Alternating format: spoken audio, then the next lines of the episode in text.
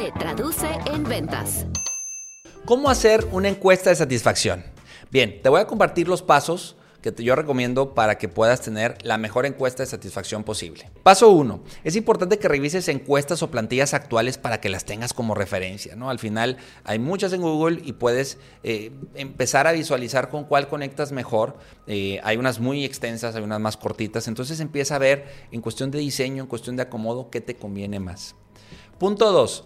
Define las categorías de los temas que te interesa más abordar. Puede ser, oye, bueno, de servicio quiero esto, de producto, de calidad, de tiempos, de seguimiento. Son, pueden ser esas categorías principales para que la encuesta sea bien llevada. No se trata de preguntar por preguntar.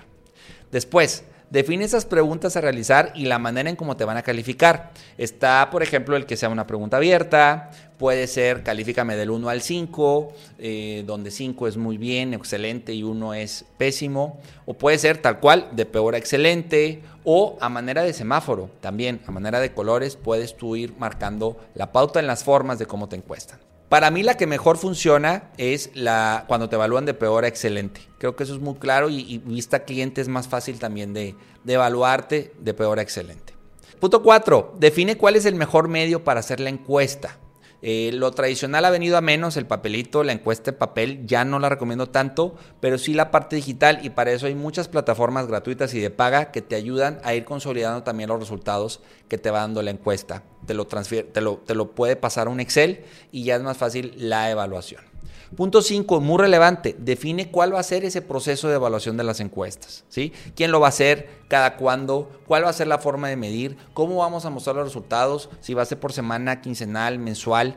¿Qué vamos, eh, ¿Cómo va a ser la forma de evaluar y de saber que vamos mejorando en el camino. Es importante que también tengas tus históricos, que empiece a ver un, un récord de las encuestas de los clientes y cómo vamos en el camino mejorando o no. Y también, punto 6, es importante que definas el proceso a seguir a partir de la retroalimentación. ¿Cómo vas a manejar la retroalimentación negativa? Los puntos, cuando hay una queja, cuando a partir de la encuesta del cliente te ponga todo su caso y todo se hizo mal. ¿Qué vamos a hacer? ¿Cuál va a ser el proceso de mejora o ajustes a partir de eso? Incluso puedes incorporar un protocolo en el cual hables con el cliente y le digas, leí tu encuesta, gracias por abrirte conmigo y estas son las medidas que vamos a tomar o te voy a dar un descuento o en tu próxima visita haremos esto.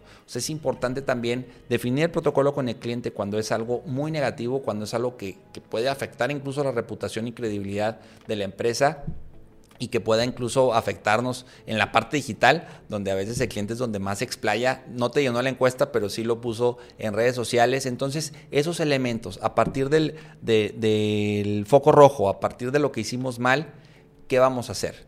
De nada va a servir que hagas los cinco pasos previos, pero este lo dejes de lado. Es muy relevante que sigas la ruta, que vayas evolucionando. Las encuestas pueden durar seis meses, un año y, a lo mejor tienes que irlas cambiando, tiene que ir, tener una mejora y cada vez ser más exacto en lo que preguntas, en lo que analizas y en cómo procesas tu retroalimentación negativa, pero también la positiva. Te invito a que vivas este proceso y que desarrolles encuestas de satisfacción donde gane el cliente y gane tu empresa.